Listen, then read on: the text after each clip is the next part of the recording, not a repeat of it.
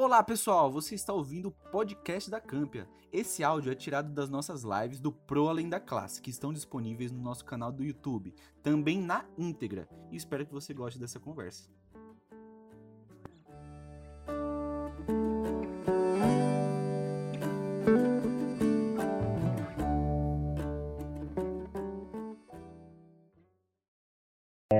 Primeiro, eu queria falar que apresentar, né? Então, nós somos a Campia, nós somos uma empresa de formação continuada e valorização do professor, que foca 100% no professor. Nosso objetivo é fazer o Brasil ser referência em educação. E eu e o Walter, nós somos os fundadores dessa empresa. É, eu formado em psicologia, o, VAR, o Walter em publicidade e propaganda. E nós não somos educadores, mas nós estamos aqui começando agora nesse mundo da educação e por isso nós, nós nos comprometemos a conversar com 365 professores para realmente entender o que fazem, onde vivem, o que comem, entender realmente como é o mundo da educação. Por isso, nossa primeira convidada de hoje é a Ana, que super aceitou esse convite. Muito obrigado, Ana, criadora do Sessão da Aula, youtuber de sucesso aí, muito, uma pessoa muito boa, que vai contar aqui pra gente um pouco da história dela, a gente vai trocar um papo. Muito obrigado por aceitar o convite, Ana. E aí eu queria entender, tipo, se apresenta pro pessoal, fala quem é a Ana na fila do pão. Ai, gente, primeiramente, boa noite. Queria agradecer o convite de vocês. Estou me sentindo muito honrada por inaugurar uhum. a sequência da Campia. Estou me sentindo, assim, muito honrada mesmo. E modéstia, assim, né? Vocês são. Eu sou suspeita momento que os meninos entraram em contato comigo e falaram da Campo, eu já apaixonei assim com o projeto deles. E, nossa, a gente vai ter muito o que conversar nessa live, né, Ai, gente? Que fofa. Desde o primeiro contato que a gente fez, a gente assim, ah, não, Ana é muito famosa pra gente, nem vai dar bola, olha só. Ah, Famosinha demais, não dá. Hoje você tá com quantos inscritos no canal, Ana? No YouTube, a gente bateu 21 mil agora, é nesse mês. E aí, se juntar todo mundo que tá aqui nessa live, já bate 22, então todo mundo saindo dessa live já vai se inscrever no canal da Ana. Aproveita Mas... e se inscreve no nosso também depois. e curte, dá um like. Exatamente. Aproveita e já escreve aqui no canal do pessoal da Camp, né? Deixa o like. Avó, uhum. o pessoal que tá ouve o Walter agora, já, o som tá ok ou ainda não? Conta aqui pra gente, não sei se você arrumou, né? Teoricamente é pra ter Ai. arrumado, hein? Né, vamos ver se agora vai. tá na, na, expectativa né, que às vezes tá falando e o pessoal não tá escutando. Né? Vão falando aqui pra gente, o Walter vai ouvindo. Mas, Ana, eu acho que você falou aí que a gente se conectou tanto já de primeira, mas é porque a gente tem propósitos muito parecidos, né? Então a gente só falou da valorização do professor, de dar essa formação continuada, e é algo que você já faz há muito tempo aí no canal, e começou o canal pra isso. Mas eu queria dar um pouco, um passo para trás e entender, tipo, como você entrou nesse mundo da educação, como que você chegou aí, ser professora, hoje você dá aula no estado, né? E aí eu queria entender, tipo, como você resolveu ser professora, contar um pouco da sua carreira pra gente, até chegar no canal. Então, gente, vamos lá, que é uma história um pouco longa, mas eu vou resumir. Pra a quem não me conhece. Tempo. É meia-noite. É, é bom que aqui não é igual o Insta, né? Uma hora só. Ah, Mas vamos lá. então, pessoal que não me conhece, eu sou Ana Lívia, sou professora de Química. Atualmente eu faço mestrado em Ciências, em Educação e Ciências na UFMG, formei em Química licenciatura lá. E eu sou criadora do canal Você Só Dá Aula, que é um canal que tem um foco no professor também, em alunos de licenciatura, na formação docente. Aí os meninos perguntaram como que o canal nasceu, né? Então vamos lá, vou dar uma resumida. Um beijo pro Matheus que entrou na live. Saudade de você, Matheus. Matheus também um tempo dele. um tempinho atrás. Gente, vamos, vamos lá. É, quando eu saí da graduação, é, porque a química, né, licenciatura tem quatro anos, eu fazia noturno. Uhum. E da graduação, vocês formar agora, vocês vão compactuar. Acho que Faz muito tempo que você se formou, Ana? Oi? Quando você se formou? Eu me formei em 2018. Uhum. Não, 2018 foi a colação. Formei em 2018, já emendei no mestrado. Entrei em 2018 também no mestrado. Foi uma loucura. Não recomendo, mas compensa. Então, é, eu saí da graduação, gente, assim, devastada, desesperada, porque, querendo ou não, é um curso muito bom. Na UFMG, o curso é excelente, mas ele não te prepara para a vida profissional. E eu acho que é uma realidade que muitos cursos enfrentam, né, na graduação. Você... Uhum. Aí vem, e agora, né? O que, que, eu vou fazer? Eu vou trabalhar? Como que faz isso? Como dar aula? Como que é trabalhar numa escola? A gente faz o estágio acompanhando alguns professores, mas nada que te prepara, assim, efetivamente para o mercado de trabalho. E como eu já quis emendar no mestrado, vieram várias dúvidas acerca, assim, se eu fizer mestrado, o que, que eu vou fazer da vida? É, mestrado é para dar aula ou não? Eu vou ter que fazer seguir carreira acadêmica. Então, assim, foi nesse meio, nesse bololô todo, nessa confusão toda, eu comecei a buscar informação sobre isso, né? Sobre a vida acadêmica, sobre a área da educação, as possibilidades que essa área ela pode oferecer. Eu não estava encontrando nada. As informações que eu encontrava, assim, de baixa qualidade, coisas muito, assim, mal elaboradas no mestrado, processo seletivo, a gente tem que escrever um projeto, né? Um pré-projeto. Eu não sabia o que, que era isso, gente. O que, que é um pré-projeto? Procurando, não conseguia. E eu falei assim, gente, eu tô com essa dúvida. Muitos outros professores, né, que saem da graduação, que estão começando a se inserir na área, também vão ter dúvidas. Por que não criar um canal para ajudar com isso? Então, esse foi, na verdade, a sementinha, né? Que quando eu tô com dúvida, outras. Eu sair do pressuposto que outras pessoas também teriam dúvidas. Então eu criei o canal uhum. a partir. Na verdade, o CEO do canal é o Pio, para quem não conhece, minha Ele é o é. CEO, eu funcionária dele, mas a criação a coisa mais dele. fofa que existe é muito engraçado contando os stories pra ele.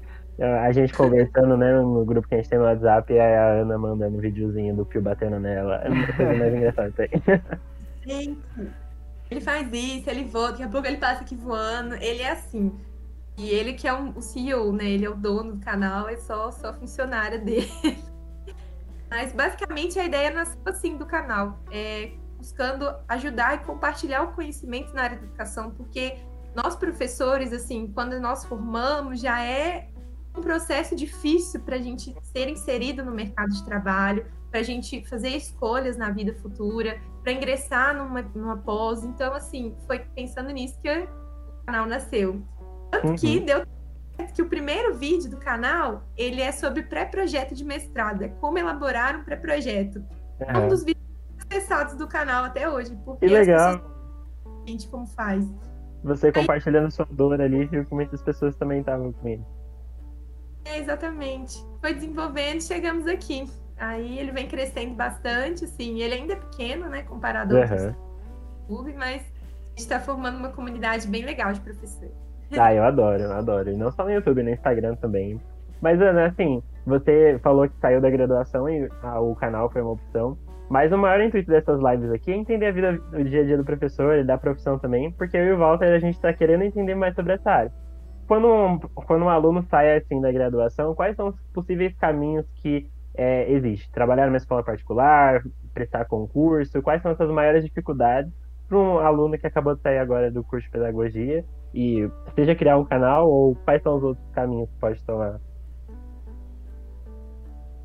Então, é, eu achava que não, mas as possibilidades são várias. E aí vai depender do que, que a pessoa almeja para a vida dela. Porque a gente uhum. tem essa concepção de que o curso de literatura ele é voltado exclusivamente para dar aulas, né?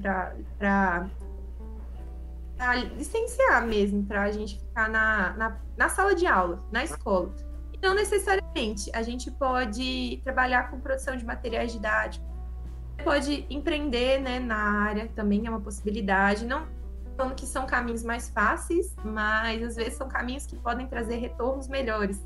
Você pode dar aula em escola particular. Em escola pública, tem dois jeitos de se dar aula. Então, você pode fazer um concurso ou você pode entrar aqui em Minas, a gente chama de designação, que é um contrato que você faz com o Estado.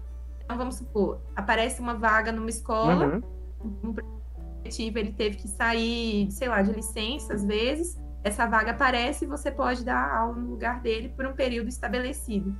Então, tem essa questão da escola, você pode trabalhar com mentorias, com aulas particulares, com produção de conteúdo, com livros. Então, assim, são várias opções mesmo que você tem. Quem quiser também seguir carreira acadêmica, porque não deixa de ser um trabalho, é, não é tão valorizado assim, né? Vamos ser sinceros, mas. Ainda. Por enquanto. É. Temos boas expectativas. Assim, é uma área que precisa, né? Então, Uhum. investir, investir em conhecimento também é, é muito importante. E eu acho que é difícil as pessoas, quando saem do curso, perceber isso, perceber esse leque de opções, né? A gente Uhum. fala assim, ah, eu vou trabalhar em escola.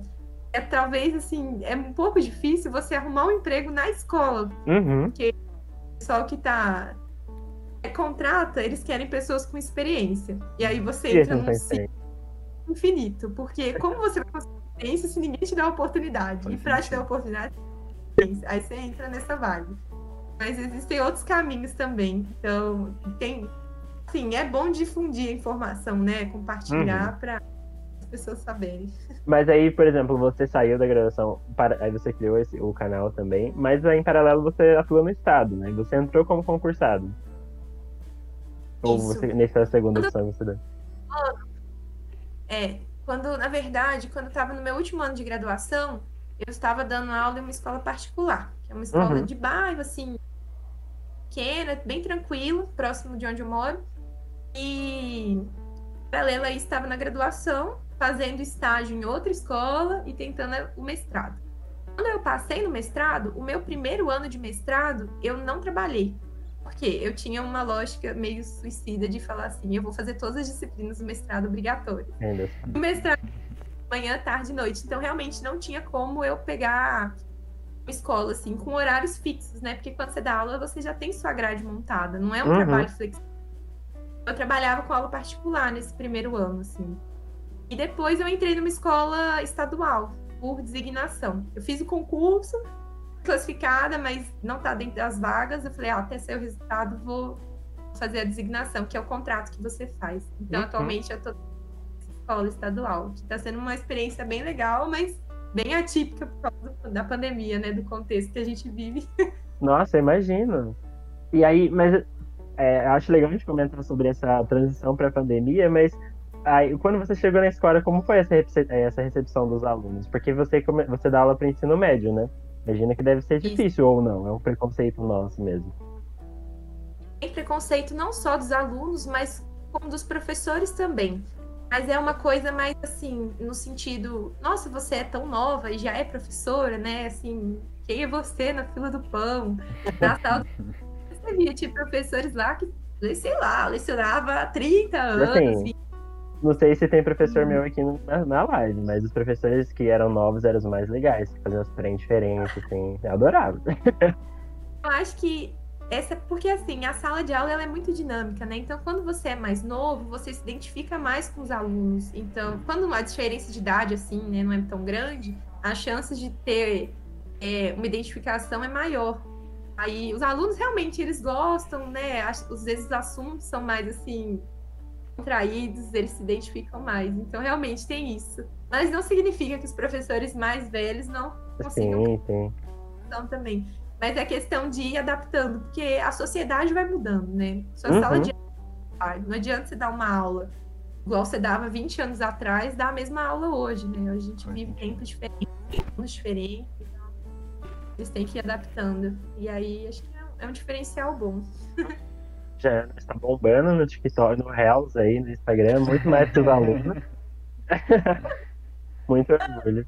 Mas e como foi essa transição para a pandemia? Porque, por exemplo, eu imagino que muitos professores que a gente tem contato teve muita dificuldade com as ferramentas digitais hoje para o mundo da, da educação em si, não tem essa vivência né, de, ferramentas do Zoom, Meet, qual usar, como se organizar, e até no, nesse manejo com os alunos em si. Quais foram as suas principais dificuldades, assim? Para o uso das tecnologias, você fala? É, mas essa transição entre o mundo é, presencial para o mundo online. Então, eu não senti tanto impacto porque antes desse, dessa questão de pandemia, né, do, das aulas remotas em si, eu já adotava as tecnologias na minha sala de aula. Eu nunca vi elas como uma algo a ser temido, né? Eu via Aham. como aliado. Então, utilizar de maneira estratégica, de forma que sua aula vai, lá, você vai conseguir resultados incríveis, os alunos vão identificar, eles vão engajar. Então o envolvimento deles vai ser maior. Por isso que eu não senti tanto impacto assim. Fiquei um pouco assim receosa por conta dos alunos, né? Pela questão de nem todo mundo tem acesso à internet, a computador. Mas em relação à transição, eu acho que o maior desafio foi esse, foi tentar incluir todo mundo. Que a gente sabe das dificuldades, né? A gente sabe que não é todo mundo que tem uma internet boa, Com às certeza. vezes divide computador com irmão, às vezes tem, sei lá, tem um fio gritando, tem problemas, assim.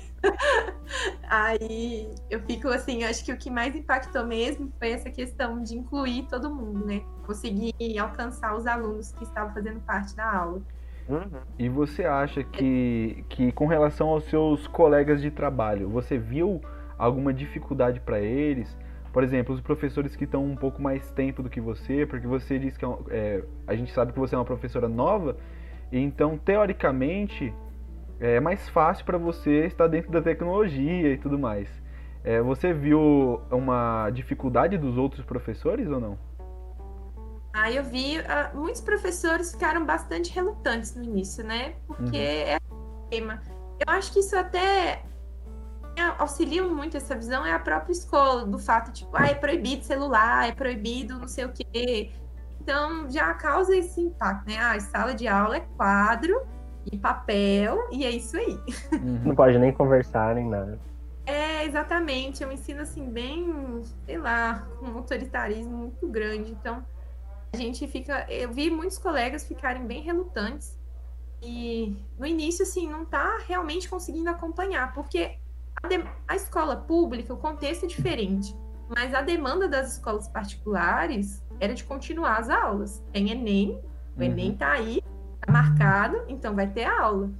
E aí foi uma coisa muito imposta, né? Então as tecnologias, elas estavam lá, os professores não às vezes não utilizavam, mas aí agora, a partir de agora, eles tinham que utilizar. Então, eu acho que foi um desafio muito grande para muitos professores. Primeiro, pelo aceitar, né, e entender que a tecnologia pode ser usada como aliada e saber também como mexer, como usar, porque uhum. é uma tarefa fácil Aí você vai entendendo assim, os processos, entendendo que uma ferramenta pode te ajudar para uma coisa específica, outra ferramenta pode te ajudar para outra coisa. E você criando aulas mais interativas, mais atrativas para os estudantes. Mas isso tudo é um processo, nem todos os professores estão nessa vibe ainda, porque você também pode fazer aulas tradicionais com a tecnologia. Hum? É que você está usando a tecnologia que você vai fazer aulas inovadoras. Assim, uhum. Totalmente. E Ana, é eu vejo. Eu vejo seu Instagram, eu fico babando assim com a sua criatividade, sabe? Aí você usa as tecnologias assim de um jeito muito diferente. Aí eu queria saber, tipo, qual foi a coisa mais inovadora que os alunos gostaram tanto assim nesse meio online? Até para os professores que estão aqui presentes se inspirarem também. Não sei, teve alguma coisa que você fez que os alunos é, gostaram bastante, assim, desse meio online? Olha, ai, tiveram várias atividades que a gente já fez, assim. É, eu acho que uma das coisas mais legais foi uma feira de ciências virtual que a gente propôs. Como isso? Nossa, foi muito, muito bacana. Por quê? É, a gente tinha um aplicativo que os alunos gravavam um vídeo, uhum. e aí o aplicativo ele convertia um QR, ele dava um QR Code, sabe? Uhum. E aí o que fez? É, eles gravaram vários vídeos, tipo no estilo de réu, sabe? De 15 a 30 segundos. E às vezes os grupos foram separamos em grupos é, eles dividiram contando isso alunos do fundamental. Então eram vídeos mais simples, sabe? Contando às vezes experiências, contando. É, tinha a parte de, da parte histórica de Minas. Foi tipo uma feira de ciências barra feira de cultura. Uhum. E fez um documento um, emitindo todos os QR codes, mas né, como se fosse foto. Então, por exemplo, a, a foto do grupo 1 a gente fez um documento e os pais tinham que baixar o aplicativo. Então, quando eles baixavam e, e miravam em cada foto, aparecia o vídeo dos alunos. Não podia ter o contato, né? Então, essa foi uma opção que a gente fez. Que legal! Legal. Nossa, eu amei muito. E é uma coisa tão fácil de fazer, todas as coisas que usam são de graça. E só falta um pouco de unir as, as ferramentas disponíveis, né? Totalmente. Muito legal. Exato. Eu acho que entra a parte de criatividade também, né? Porque você tem que tem que, as ferramentas estão aí, mas a gente tem que saber como usar, né? Não vem uma receita. Você pode usar uma ferramenta para, sei lá, N coisas diferentes. E aí entra a questão da demanda do professor, né? O que, que o professor ele precisa fazer com aquilo, o que, que ele está querendo fazer. Aí entra essa questão também. Acho muito massa ainda, porque você conseguiu unir as ferramentas digitais com nessa né, meio da pandemia e ainda uniu essa questão familiar, né? Dos pais estarem presentes no dia a dia dos filhos. Porque assim, aí me corrija se eu estiver errado. É, eu vejo que, na minha visão, muitas das coisas, eu vejo que os pais estão se afastando um pouco mais do dia a dia, alguns, né? Não são, mais, não são todos. Mas se afastam da rotina ali dos filhos, né, não entendem muito bem, não conseguem ajudar tanto. Mas essa relação entre filhos, estar tá ali próximo da educação é muito importante, né? Para o filho se sentir valorizado, ver que o pai está ali ajudando, o pai e a mãe estão ali tentando entender, ajudá-lo a se for possível. E aí, você acha que essa relação dos pais, como que é essa relação dos pais hoje com os filhos nesse meio de educação? Você acha distante também ou não? Ai, é um pouco difícil falar, porque eu já vivi os dois contextos, assim, né? Assim, contextos muito diferentes. Então, de escola pública e escola particular. Realmente, tem pais que não conseguem dar o suporte, mas é porque tem que trabalhar, fica o dia inteiro fora. Às vezes é difícil realmente dar esse apoio. É, é difícil generalizar, mas a gente vê hoje os estudantes assim cada vez mais por conta. Então, eu acho difícil ter aquilo de pais, os pais, né, mãe ou pai, o responsável sentar e ver assim: "Ah, e aí, seu para casa, o que você viu hoje?" Então, eu não sei realmente como que é no geral, mas eu acho que essa relação, ela se distanciou um pouco por um lado, isso é até legal, porque pode desenvolver, é um preço, uma brecha para a gente desenvolver a autonomia do aluno. Porque uhum. não vai ele, né? E ele tem os compromissos dele com a escola. Então ele vai ter que dar o jeito dele, ele vai ter que se virar e é um jeito de desenvolver autonomia. Agora, é difícil a gente generalizar, assim, falar assim, mas cada contexto é muito específico. Então, é, é difícil mesmo falar sobre essa relação de pais. Você vê que pais que acompanham, tanto na, na rede pública, né, quanto na rede privada, e também tem pais que deixam o aluno por conta. Aí varia muito do contexto de cada família. Tem seus pontos positivos e negativos nessa, nessa parte. Não, eu falo isso porque a minha mãe, mesmo, que inclusive eu acho que está assistindo essa live, ela é professora, professora de química, inclusive. E aí eu. Sim, eu dedico muito do, do, que eu aprendi hoje por causa dela. Porque confesso que, como estudante, não era o melhor, mas sabendo que minha mãe estava ali pegando, ia chegar em casa, ela ia falar, Fernando, fez as coisas e tá ali próximo, era, dava um medinho. então ter uma professora que pegava ali no pé, mas também era uma pressão, hein, Ana? Não sei se você já pensa em ter filho, mas aí todo mundo fala, eles te obrigam a ser bom em química. E aí eu fui aprendendo mais por essa pressão assim da família do que realmente por gostar. no fim eu gostava mais de química, né? Eu gostava dessa parte de exatas e acabei indo para humanos. Mas enfim. E mas ainda existe muito preconceito nessa questão. Acontece, né? Mas, por exemplo, essa questão de química em si. Você vê que existe esse preconceito ainda da, dessa área? Porque, pô, não sei, será que tem muita gente querendo ser professor de química? É a matéria preferida dos alunos hoje em dia? Ah, não. A área de exatas, ela sofre muito bullying ainda. é difícil, gente. gente. Os alunos, o fundamental pro médio, eles já entram no médio com esse preconceito. Mas tipo, ai, vou tomar... preconceito, gente. Não sei, é eu tão acho, área de exatas. Eu acho que é construído de, de... Passa, por exemplo, o pai tinha dificuldades, aí... Não, matemática é difícil mesmo, meu filho. Aí ele vai e cresce assim já, sabe? E aí vai é, passando, é, vai passando, vai passando ou dentro da própria escola, né? Porque, tipo, eu lembro que quando foi do Fundamental 1 Fundamental 2, o medo era escrever de caneta. E aí ah. depois do Fundamental. depois o medo foi a matéria de matemática. Ó, o William Brandini tá falando que você ajudou muito ele com química no ensino médio, hein? Só, de nada. Olha! De nada. Humildão, de nada, é isso mesmo. Ajudei mesmo.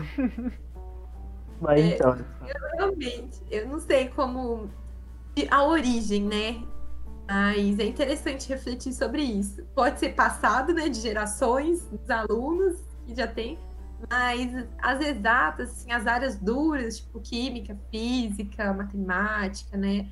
Ah, sim, vamos, vamos ser sinceros, elas não são fáceis. Uhum. Mas eu acho que tudo depende de como que o professor trabalha isso em sala. Então, é, o jeito, a abordagem que utiliza, a metodologia que ele utiliza, é, as atividades que ele propõe, se ele faz uma aula interativa. Então, tudo isso, realmente, né? Isso uhum. impacta uhum. diretamente na aprendizagem do aluno, no engajamento deles, né? No envolvimento. Então, se eu chegar lá e ficar deduzindo fórmula do quadro, eu vou falar assim, meu Deus, né? Só com letra, né?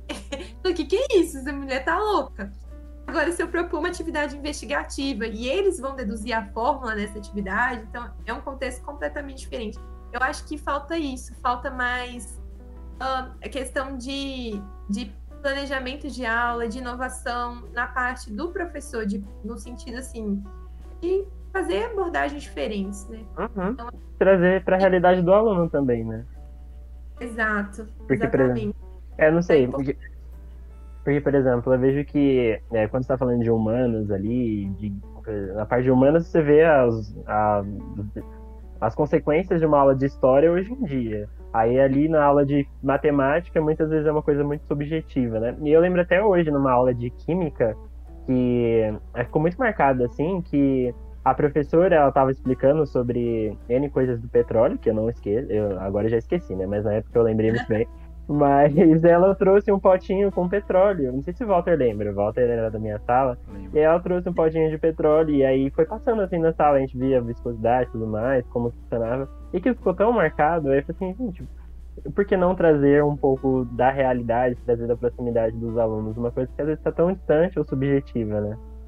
Sim, sim. Isso é tudo métodos de ensino assim que o professor pode pensar, pode mudar, sair um pouco do tradicional. A aula tradicional ela é boa, assim, ela tem o seu lugar, sabe?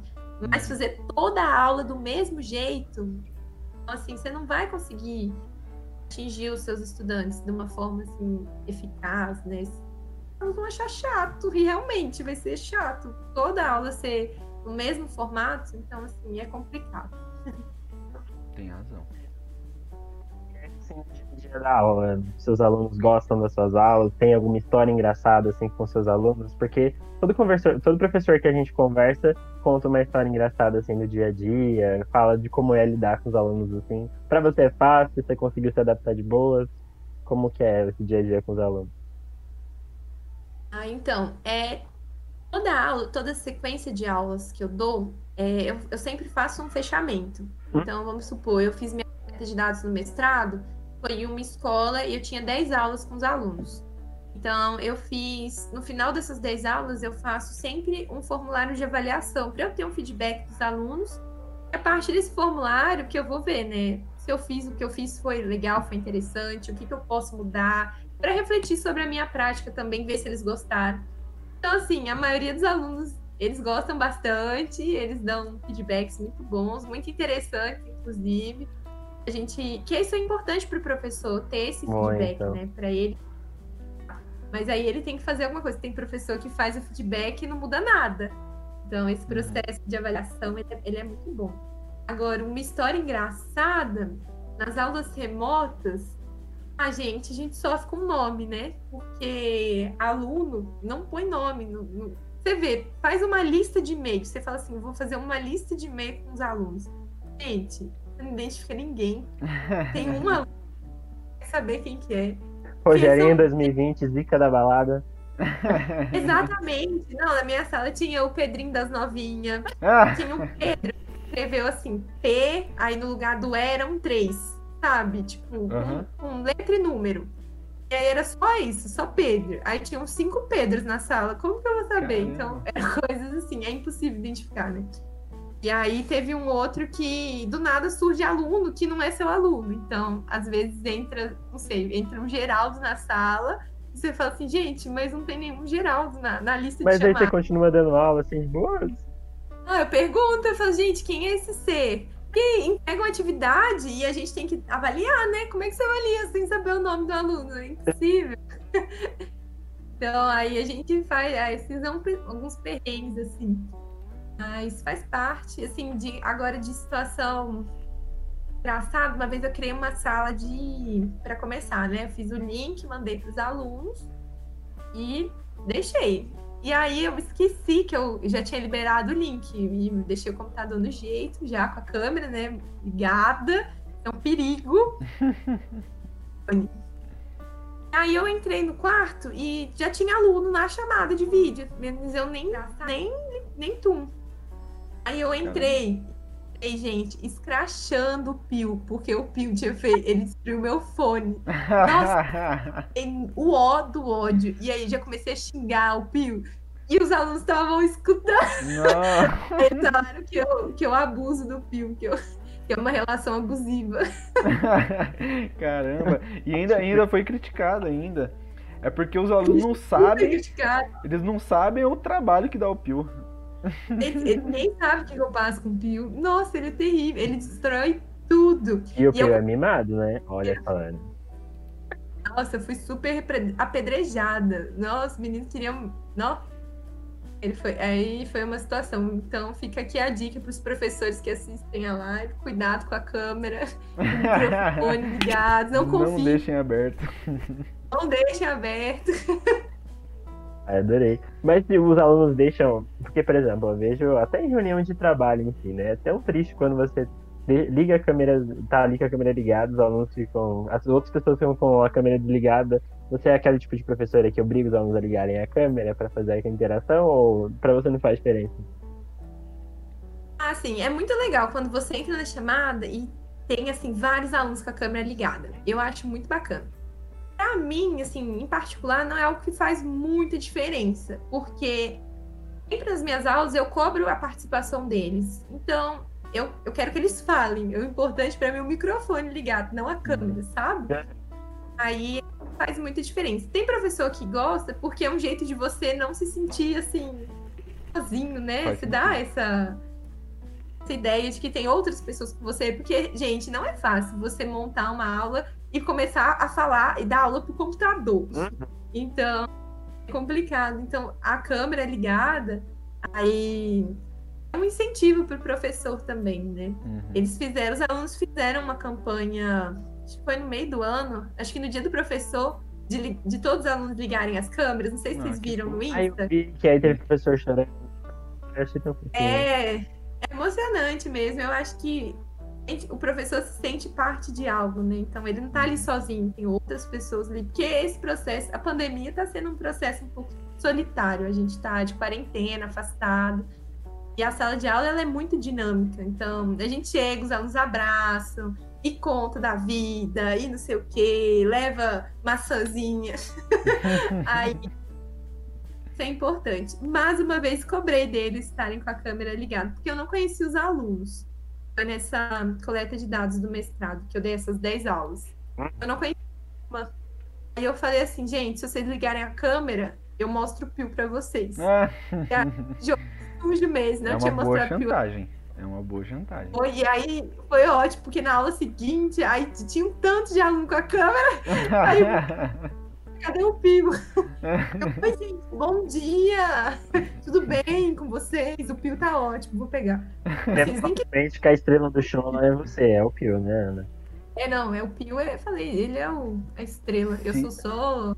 Se ele começar, se ele começar a ensinar química, acabou. Não tem. Acabou, não. Eu, eu largo mesmo, eu vou acho que pra outra área. Não tem como competir, não.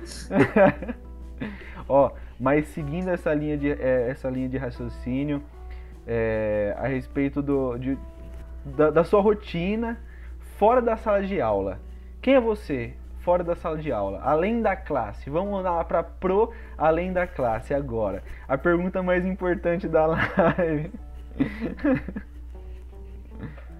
Então, gente, além da sala, porque é importante o professor saber diferenciar isso, né? Que ele tem a vida dele como profissional, mas ele tem uma vida pessoal também que não deve afetar o trabalho. Então, uhum. assim, além da classe, da sala, gente, eu sou uma pessoa que adora sair. Adoro. Nossa, eu custo ficar em casa. Eu gosto muito de sair pra festa mesmo, pra encontrar meus amigos, minhas amigas pra fofocar. Adoro fazer. Trilha. pandemia, né?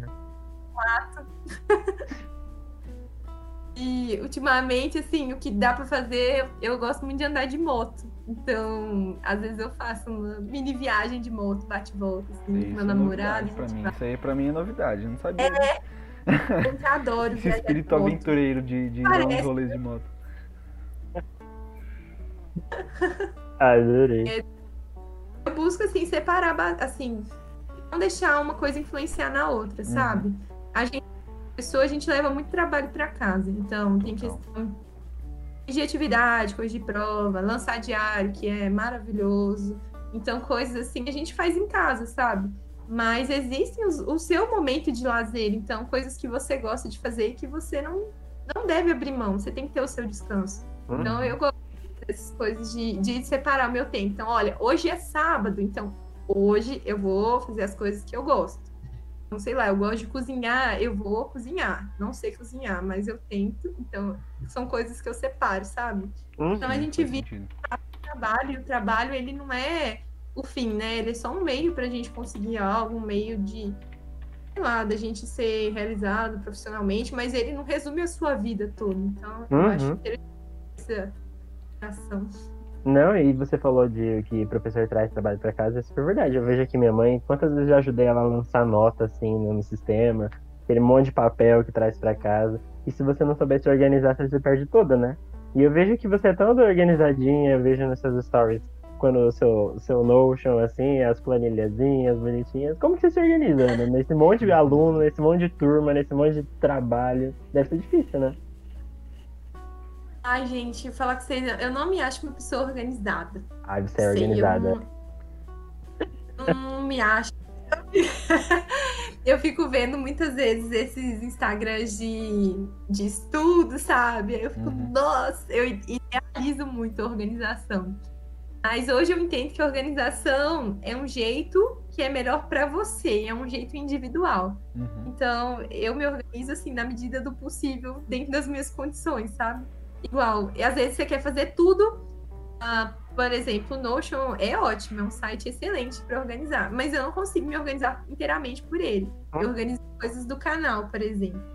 Agora, coisas do mestrado, eu tenho. Eu organizo no meu iPad. Então, assim, tem, tem vários locais, sabe? Coisas de, plan- de aula, eu ainda gosto muito de planner, então usar o papel mesmo. Então, assim, não tem uma forma, eu acho que eu eu não consigo falar, existe um método, né? Ah, eu faço desse jeito. Não, Uhum. eu faço. Vai, Ah, não, pensei, Vai se não, é adaptando. uma bagunça. Mas eu dou certo com ela, eu me entendo com ela. eu pensei que eu já ia sair com uma fórmula aqui, porque eu sou pessoa péssima de organização. Eu Ai, sempre faço minha checklist. me conta, compartilha aí com a gente. Se alguém tiver um bom. Se alguém for bom de organização, tá convidado para a live também. Exatamente, gente. Compartilhe isso, essa informação é muito importante. Organizar, como se organizar, né? Com certeza. É importante. Gente, Inclusive, é, a gente estava conversando um pouco a respeito da sua rotina e eu vi uma matéria esses dias no. Acho que foi no SPTV, alguma coisa assim. Na televisão. Vi uma matéria na televisão. Que dizia que é, muitos professores estão piorando sua saúde mental ao longo dos anos. E muito, muito por causa da pandemia agora.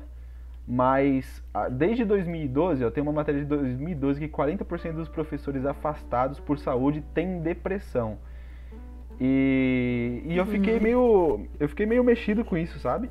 E eu queria saber se você tem alguma se você tem alguma rotina pensando nessa na sua na sua saúde mental. Você já disse que é importante você é, medir as coisas, medir o seu tempo, é, ter uma coisinha para cada, um horário para cada coisa. Mas é, você tem alguma coisa específica para para saúde mental, uma meditação talvez, não sei. Então, eu acho essa pergunta muito interessante, porque é algo que a gente tem que refletir. Realmente é uma profissão. Muitas vezes, quem escolhe o caminho da docência escolhe por amor à profissão. Então, existem muitos desafios, existe a desvalorização do professor, né? É, questão de salário também. Então, tem aspectos assim da profissão que muitas vezes impactam na nossa saúde mental. Essa questão de de servir como orientador de aluno. Então, muitas vezes o aluno traz um problema de casa e joga para você, olha, tá acontecendo isso. E não sabe lidar, então você vai guardando isso e uma hora prejudica mesmo. Comigo, uma coisa que funcionou muito bem foi terapia. Então, eu faço terapia uma vez na semana e isso tem me ajudado muito a saber lidar com os problemas que eu tenho, né? Com os desafios, não só na docência, mas também na minha vida particular, aspectos assim, seguranças, então questões que eu idealizo. Tentei meditação, mas eu sou muito agitada. Eu assim recomendo para quem, mas eu não consigo, eu, eu fico agitada. Eu acho muito bacana. Fiz yoga também um tempinho, mas já tem bastante tempo. Eu acho que ajudou bastante. Uhum. Voltaria assim, não, fazer medita... atividade física também. A meditação ela tem, ela tem um paradoxo, né? Que porque você quer, você tá ansioso, aí você faz a meditação para você ficar menos ansioso. Só que aí você tá ansioso demais para meditar, daí você não consegue meditar porque você tá ansioso. Só que aí você, pô, como é que eu, que eu lido com a minha ansiedade? Meditando. Pô, eu não sei É.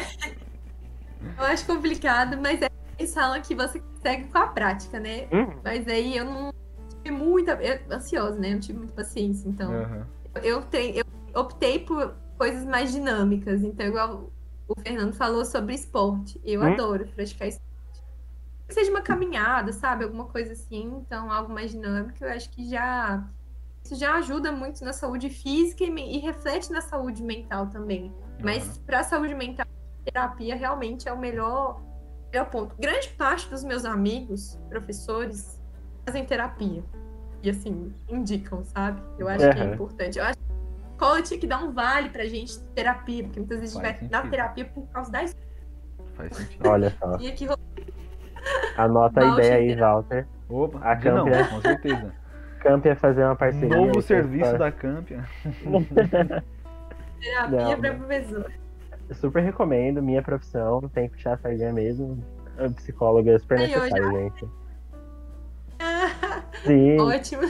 Não, mas isso entrou também nesse assunto da valorização também do professor, né? Porque, tipo, é igual você falou, muitos entram em, por amor e permanecem por amor também.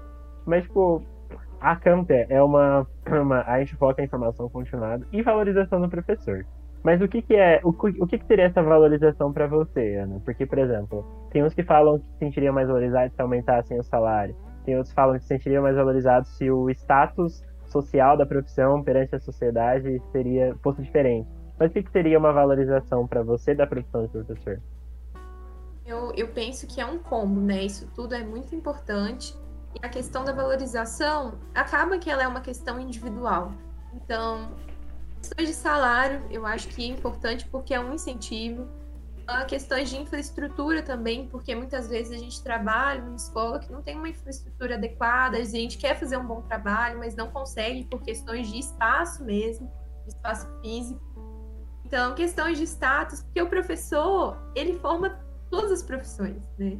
Ele tá uhum, ali, trabalho árduo. Então, a gente muitas vezes tem que lidar com problemas que vão além do nosso alcance questões de infraestrutura, questões de currículo. Então, muitas vezes, políticas públicas afetam diretamente no nosso trabalho. Questões de, ah, de várias coisas, de, de saber lidar. Então, às vezes, tem salas super lotadas. Então, eu acho que falta um pouco dessa questão de valorizar, não só a questão salarial, mas questão de reconhecimento também, né? Saber que o professor é uma profissão que merece respeito, igual todas as outras também merecem, e que a gente precisa de condições, assim, pelo menos mínimas, para a gente conseguir fazer um trabalho adequado. Que a gente sabe que isso deixa a desejar, principalmente na rede pública. Então, escolas que às vezes não tem quadro, assim, que o quadro não está manchado, a carteira do aluno não está legal, que não tem espaço, eles colocam 30 alunos na sala. Então, são coisas desse tipo. Mas o é, mais. É triste, né? valorização é muito individual. Eu adoraria, uhum. sei lá, 50 mil por mês da escola. Alguma escola estiver assistindo. Olha, Interessante que já veio uma pergunta aqui para a gente usar de gancho para continuar o assunto. Visto que a profissão não é uma profissão valorizada, é, qual a real motivação para você se tornar um professor? Já que financeiramente não é algo muito invejável? Pergunta de Everton aqui. O Everton. Então, Everton, vamos lá. É, eu acho que esse é um, é um, também é um ponto muito individual. Vou falar a minha motivação. Eu me tornei professora, eu me identifiquei como professora porque eu tenho isso de ajudar o outro. Então eu amava uhum. quando as pessoas me perguntavam alguma coisa e eu sabia responder. Mas não pela questão de eu, de eu ter o conhecimento, pela questão de eu poder compartilhar o conhecimento que eu tinha com essa outra pessoa.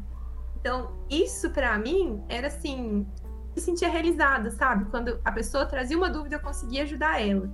Então, isso ia me preenchendo. Eu acabei entrando na docência esse amor que eu tenho de realmente de compartilhar o conhecimento, de ajudar os outros.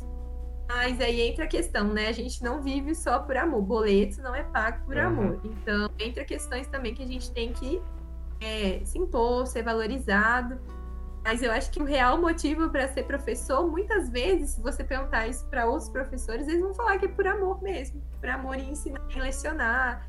E pelo carinho que você tem com, com os alunos. Porque querendo ou não, você cria uma interação com eles, né? Você está numa sala de aula, se você é professor efetivo, você fica um ano inteiro com essa turma. Tem professores que ficam, assim, às vezes o ensino médio inteiro, três anos, sabe, com os alunos. Você cria um vínculo.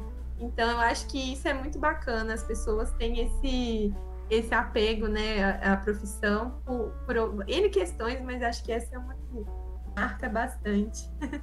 Sim, sim. Lindo, Não, e até e é até linkado com isso, porque é, quando nossos trabalhos de pesquisa, até para é, estruturar a empresa em si, a gente viu um dado que chocou tanto, pelo menos me chocou tanto, que era de 49% dos professores não indicam a sua profissão para os mais jovens.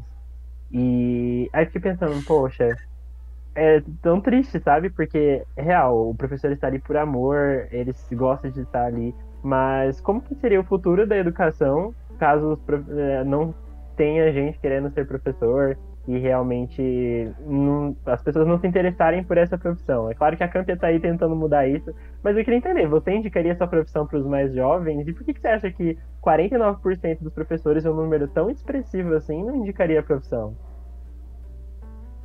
Olha, eu acho que são dois pontos muito interessantes que a gente pode entender. O primeiro ponto, assim, eu indico para a pessoa seguir o que ela acha que ela vai ser realizada. Uhum. Então, assim, acha que a profissão docente é uma profissão interessante, que faz sentido para ela, que está nos planos dela, eu indico demais. Agora, se a pessoa entra na dúvida, não sei, aí eu repensa, né? Vê se é isso direitinho. Ah, gente, eu acho que eu acho que essa questão da valorização. Uhum. Indico sempre, ah, mas já com assim, né, dando questões mais tá jogando na cara, falando assim: olha, é assim. Uhum. Tá disponível, não é valorizado, você pode não receber o tanto que você almeja, mas você tem outros, outras bonificações, né? Outras coisas que às vezes, botando uma balança, faz sentido para você. Então é muito difícil isso. Eu acho que hoje as pessoas não só na área da docência, mas elas querem muito desmotivar os outros, né? Não tá dando certo, então pro outro também não vai dar. E não é uhum. assim que funciona a gente sabe, né? Cada pessoa tem um contexto muito específico, cada pessoa ela realiza de um jeito.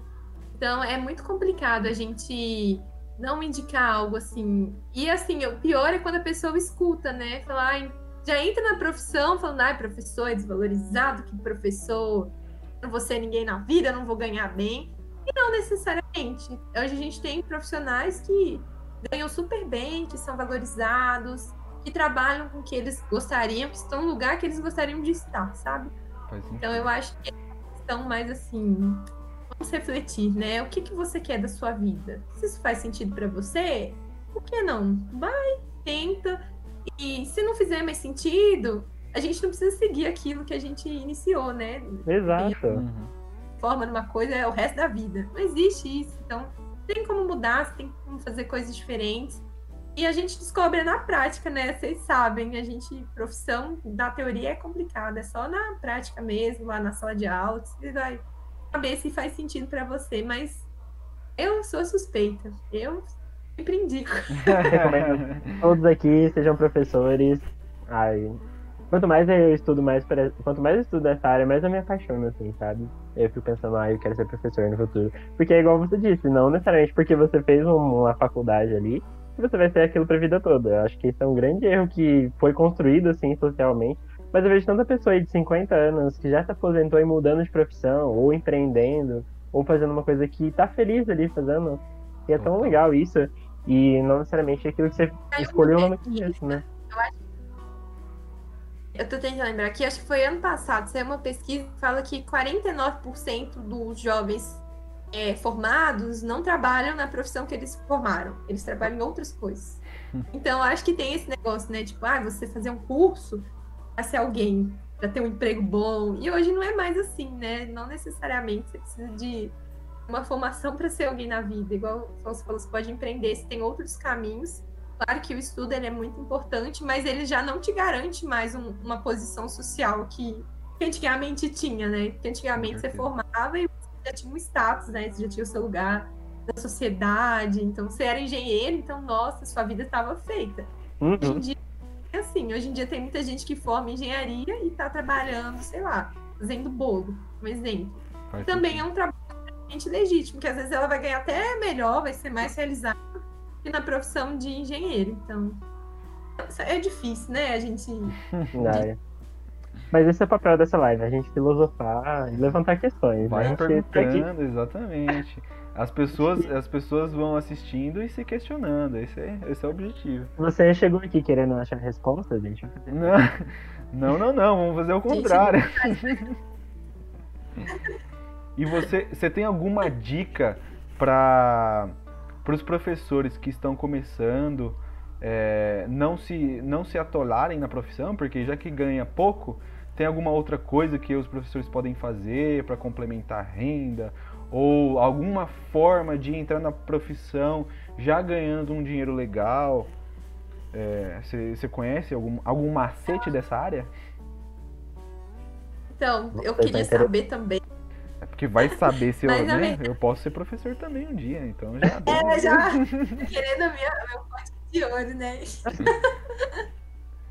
Então, eu acho que assim, é, é difícil, cada contexto ele é muito específico, mas a minha dica para quem está começando agora é definir os objetivos. Então, o que você quer para sua vida? A curto prazo, a longo prazo? O que você quer? Você quer dar aula? Você quer trabalhar, às vezes, como empreendedora? Às vezes, virar, se tornar professora é um meio, sei lá, você precisa trabalhar para ganhar algum dinheiro para futuramente fazer outra coisa. Então, eu acho que o primeiro, minha primeira dica é estabelecer metas. O que você quer da sua Bacana. vida e ver se o que você estabeleceu, né, no decorrer do tempo faz sentido para você.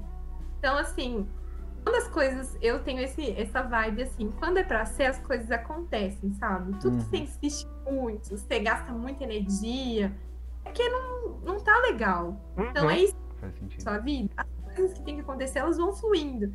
Então, a hora que você vai você quer trabalhar na área, na hora que tiver a oportunidade, um emprego vai chegar e aí você vai descobrir no tempo certo se aquilo realmente faz parte, é, faz sentido para você ou se não faz. Eu Uhum. sou mais é, paciência, defina metas, tenha paciência e continue na formação como professor, né? Continue naquilo que você acredita. Então, se você acredita que a docência é algo que você quer para sua vida, continue estudando, continue se capacitando, dê o seu melhor e assim, entenda que as coisas vão vir no tempo que tem que vir. Então, as pessoas acho que hoje em dia se comparam muito, sabe? Ai, fulano acabou de formar e já tá trabalhando em três escolas e eu tô aqui desempregado. Então, assim, não, não se compare. Cada pessoa é única, cada pessoa tem o seu processo. E se não aconteceu com você, é porque ainda não era para ser. É porque vai vir coisa melhor, porque você tá, às vezes, muitas vezes você tem outro, outras possibilidades de caminho.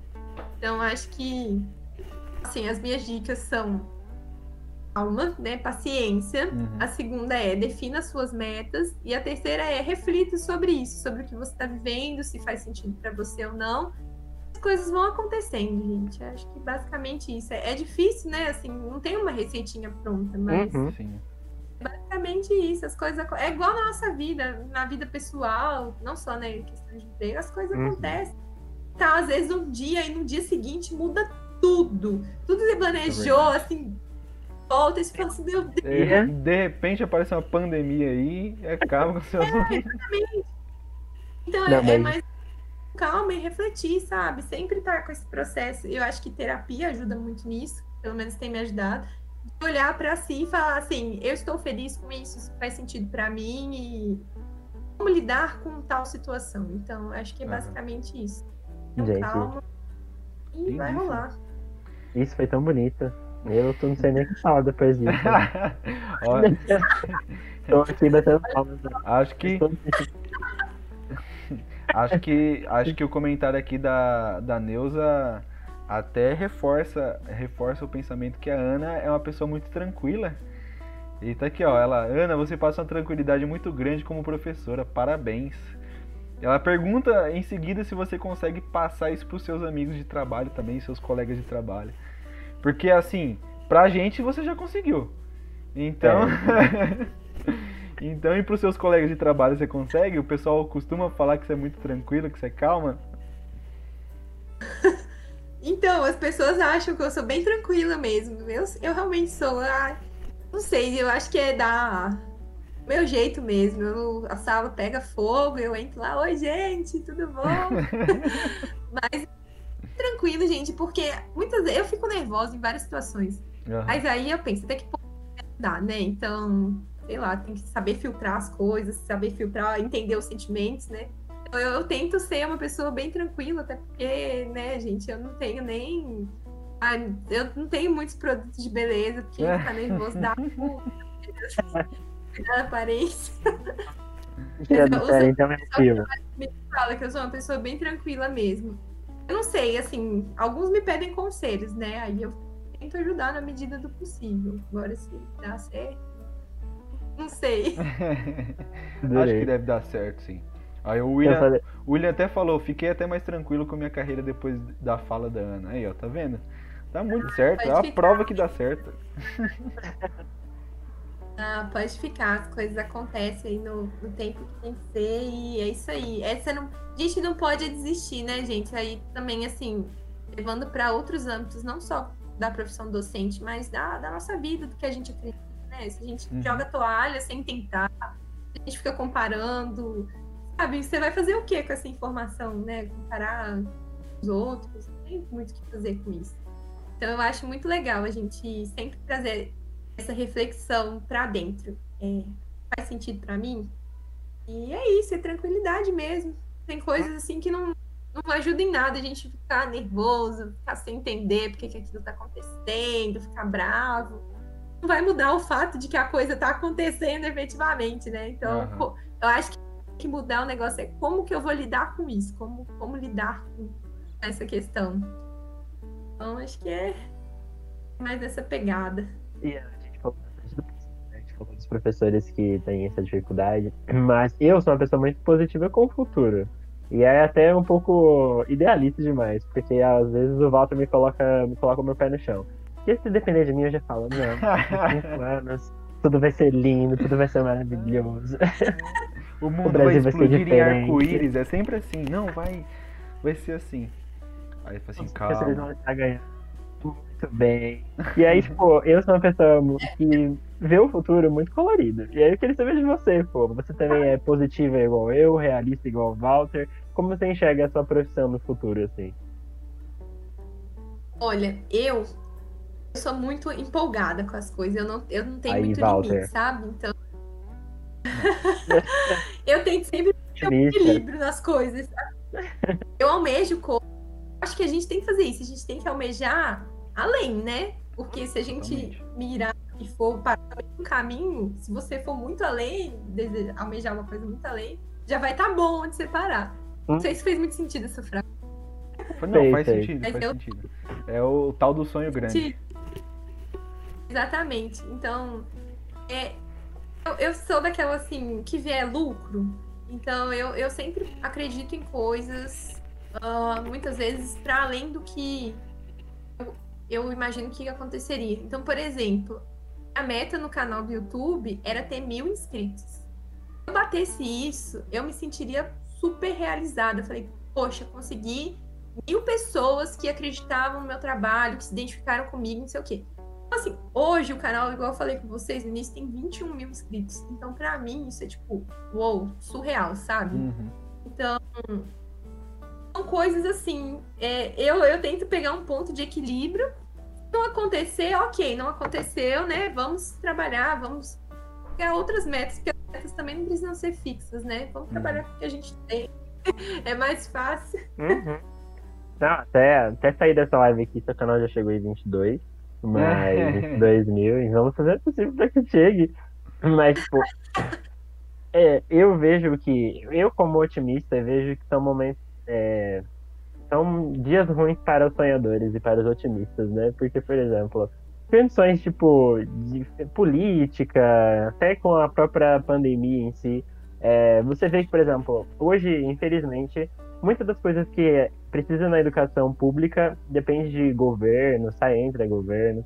Você vê que você se sente otimista com a questão política de hoje, ou você se sente otimista, ou você acha que é, precisa de mais iniciativas no setor privado, igual a Campia, outras, ou é mais uma coisa dos professores em si, dos alunos? Olha, eu falo assim que hoje a educação ela vive uma crise, né? Que na verdade eu acho que não é uma crise, já li trabalhos a respeito sobre isso ser um projeto.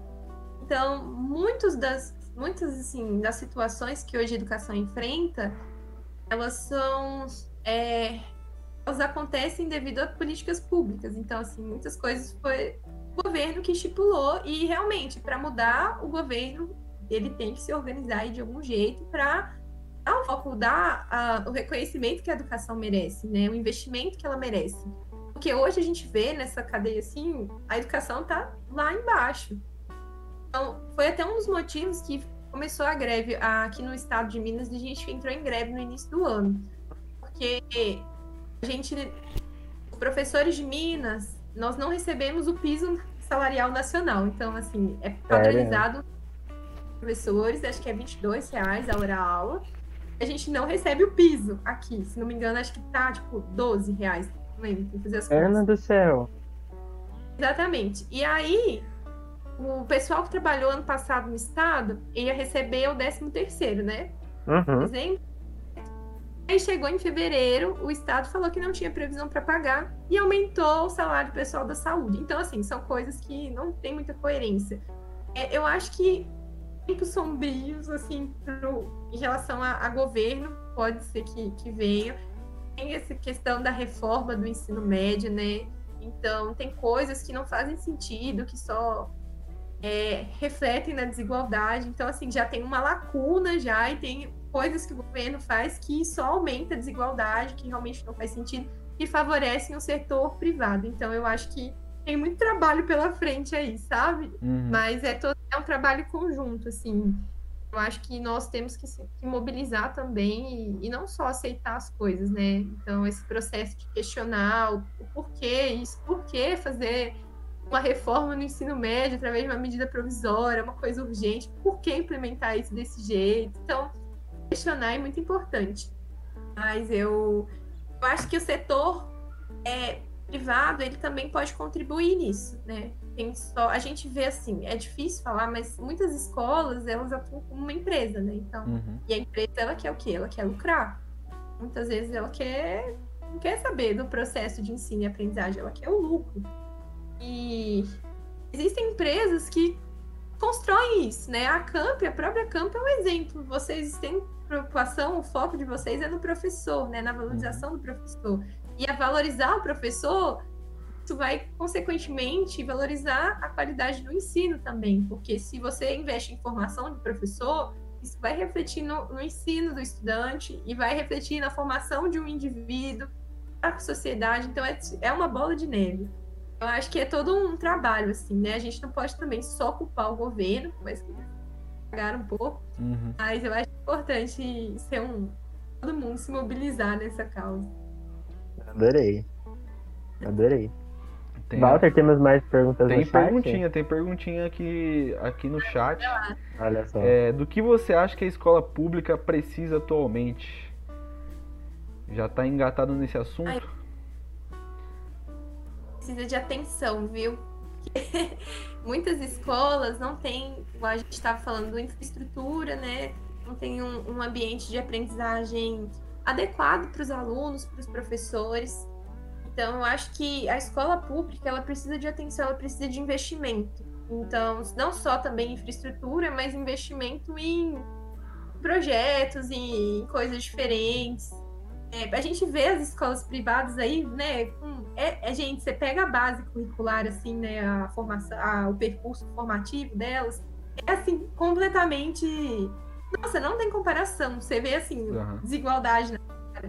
Então, a escola particular, muitas vezes, ela proporciona ah, sei lá, oficina de música, investe em filosofia, em coisas assim que muitas vezes na escola pública não tem como investir.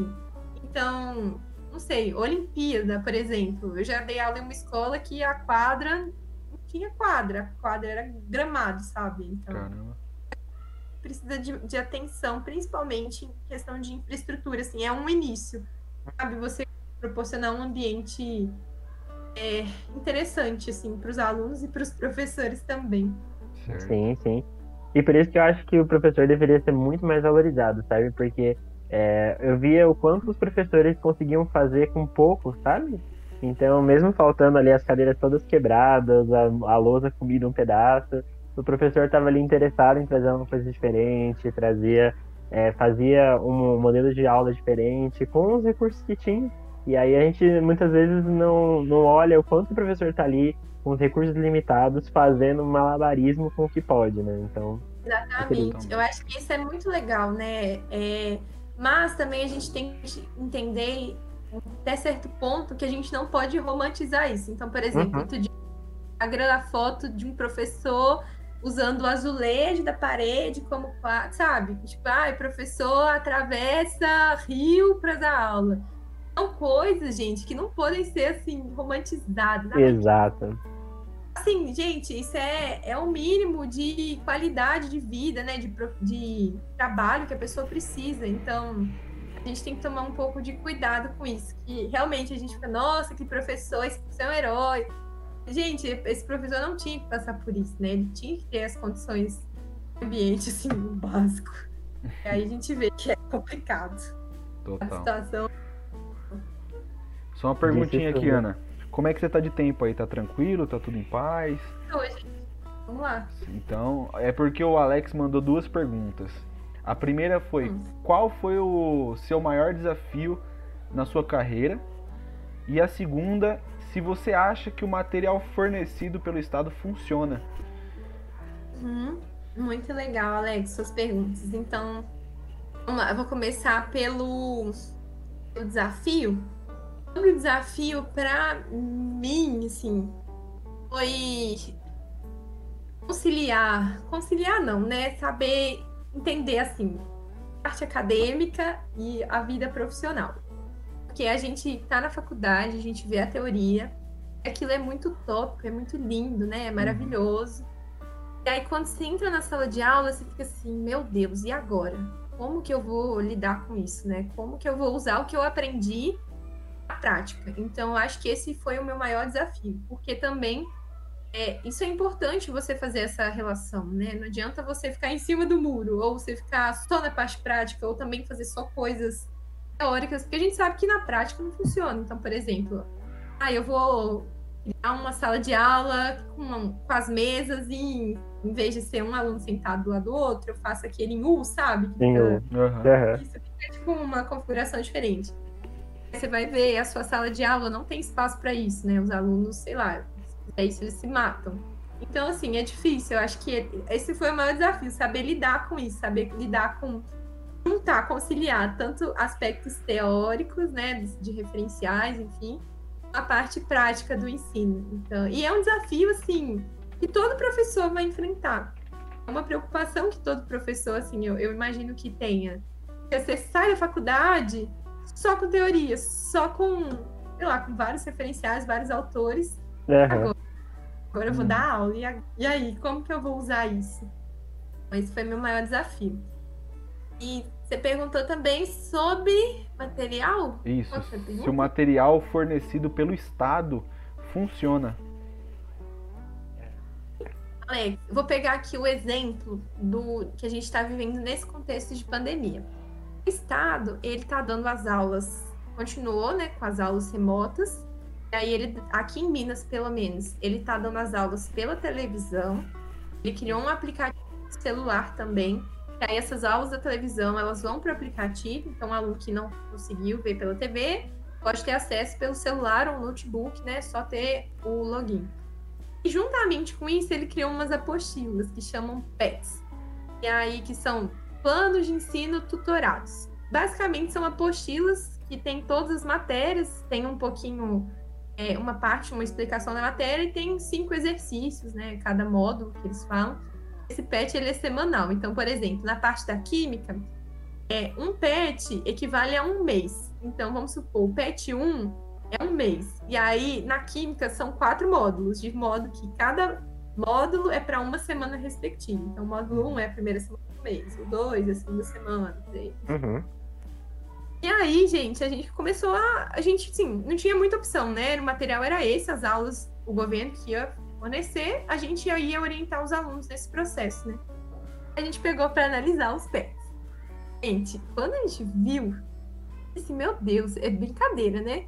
Porque tanta, tinha um tanto de coisa assim, absurdo. Parece que eles fizeram a pressa, as pressas. É. Jogaram isso na gente. Eu fiquei assim, meu Deus. Claro que eu entendo a situação, né, de pandemia, que foi algo. Mas podia ser mais elaborado. Então, hum. várias atrocidades. Nossa, tinham coisas que. conceitos errados. Sério?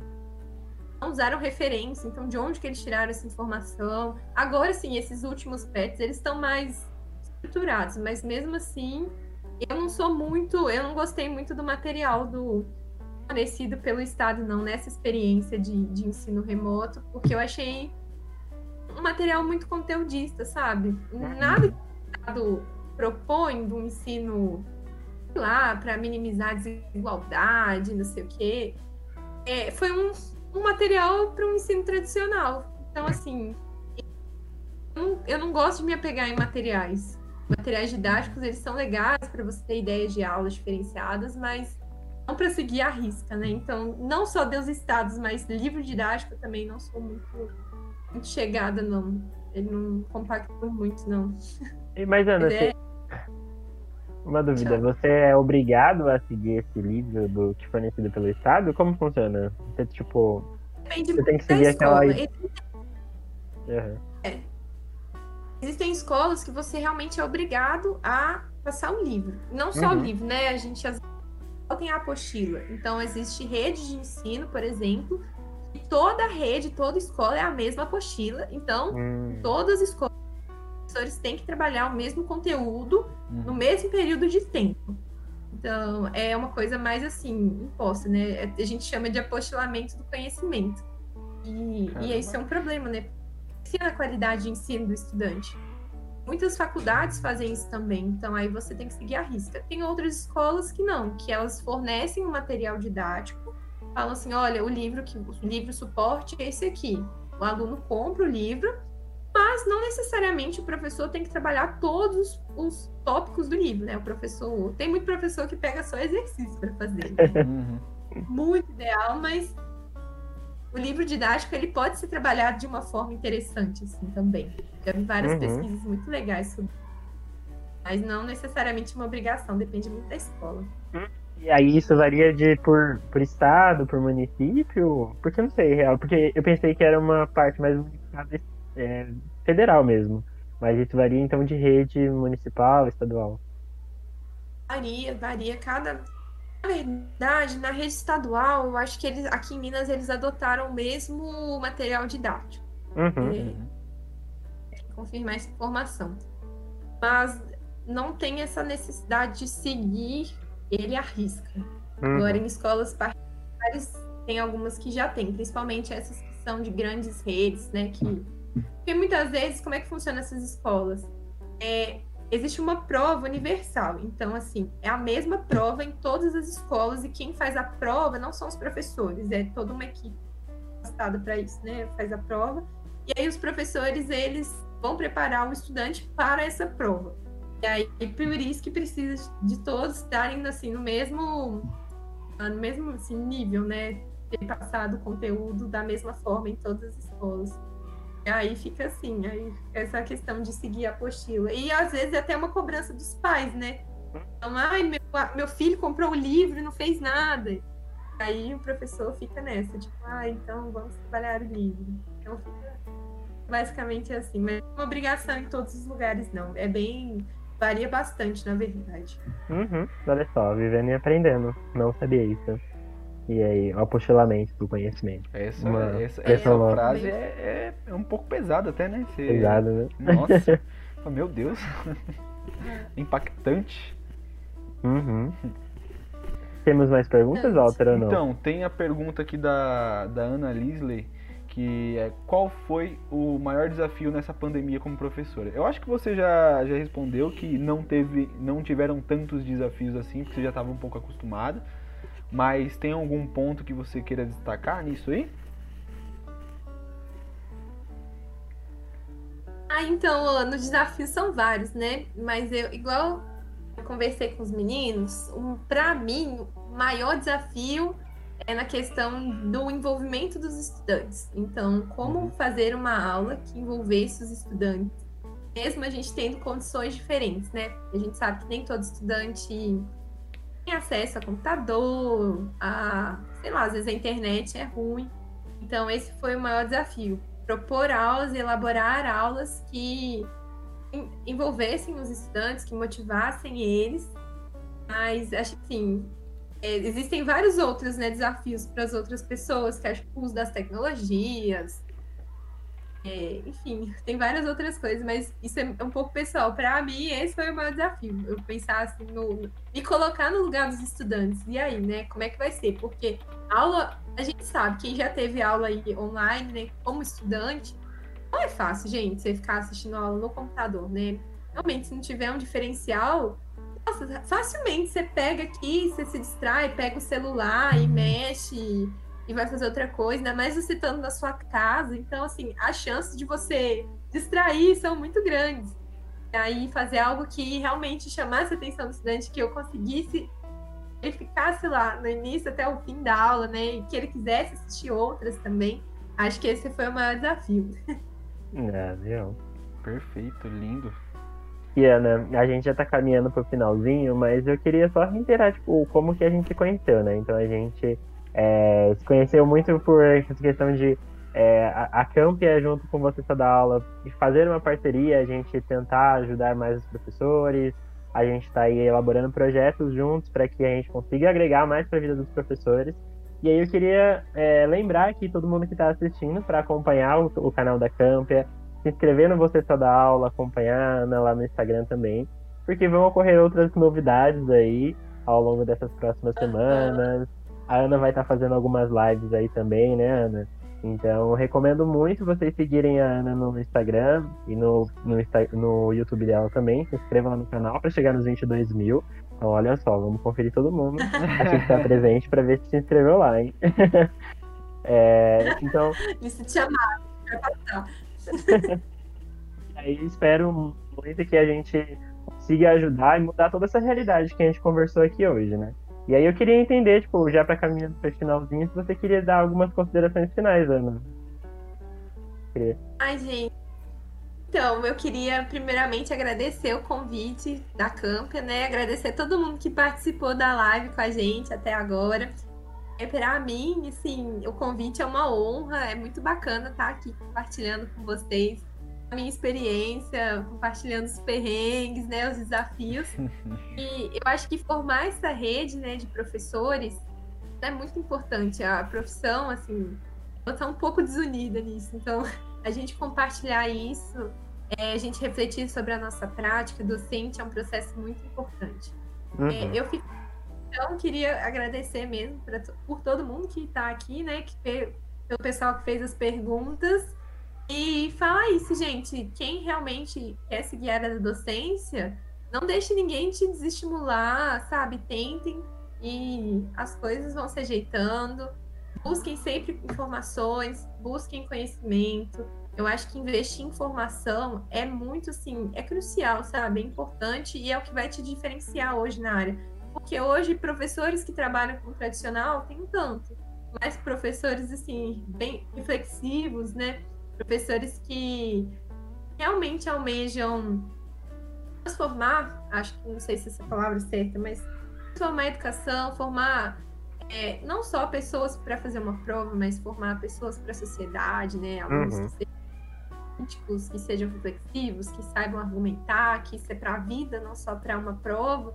Acho que é, são poucos a gente vê realmente assim na área. Então, uhum. mas finais, acho que é isso. Muito obrigada por tudo. E quem tá aí, não desista. As coisas vão acontecendo. Que lindo. Se for aí, faz todo sentido. a gente se comprometeu com 360, conversar com 365 professores para realmente entender a realidade da sala de aula. E aí convido você a assistir os próximos, as próximas lives também. Mas eu posso dizer com toda certeza, certeza absoluta, que a nossa conversa ajudou muito, muito, muito a gente entender um pouco mais desse mundo. E, e aí a gente espera poder ajudar ainda mais essa área, que a gente ainda está entrando, que a gente ainda está conhecendo mais, e que a gente espera que no futuro os professores sejam mais valorizados, que a gente consiga fornecer uma formação continuada e que a gente seja esse mundo de colorido que a gente sempre falou aqui nessa conversa. Né? Mas muito, muito obrigado por você ter aceito esse convite. E aí espero que a gente continue essa parceria e que, e que você só da aula consiga novos patamares aí. Muito obrigado por ter, oh. topado. Essa caminhada e disponibilize o cronograma de lives lá no, no Insta que eu vou assistir todas. ó, Pode deixar. Vale lembrar do, do, planejamento do ano que vem, que ó, essas 365 essas 365 lives vão ser desenvolvidas ao longo do ano que vem e junto das lives, do, desse projeto das lives, a gente também tem o nosso curso que a gente está fazendo junto com a Ana de ferramentas digitais para os professores. É, já que nessa hum. pandemia tivemos que, que fazer essa transição do mundo pre, do presencial para o digital, então vale lembrar que, que é, esse curso vai ser muito importante para os professores, tanto aqueles que estão começando, que são novos, assim como a Ana, quanto os professores que já, é, já têm um, um, longo caminho percorrido, porque é, eles, por serem velhos, mais velhos assim, não quer dizer que eles não possam se atualizar, né? E fazer uma aula inovadora. Então esse anúncio é importante, tanto das lives quanto do curso. Isso. A gente vai dar mais informações, né? Assim, em breve, né? Não vai em demorar breve, muito, breve. mas já dei. Exato. Então, a gente fica melhor mais pra frente, mas, mas é isso, gente. A parceria tá fechadíssima. É isso, gente. É, muito obrigado, Ana. Tamo junto. Valeu por todo mundo que assistiu a live, pelos comentários. E ah, aquele abraço.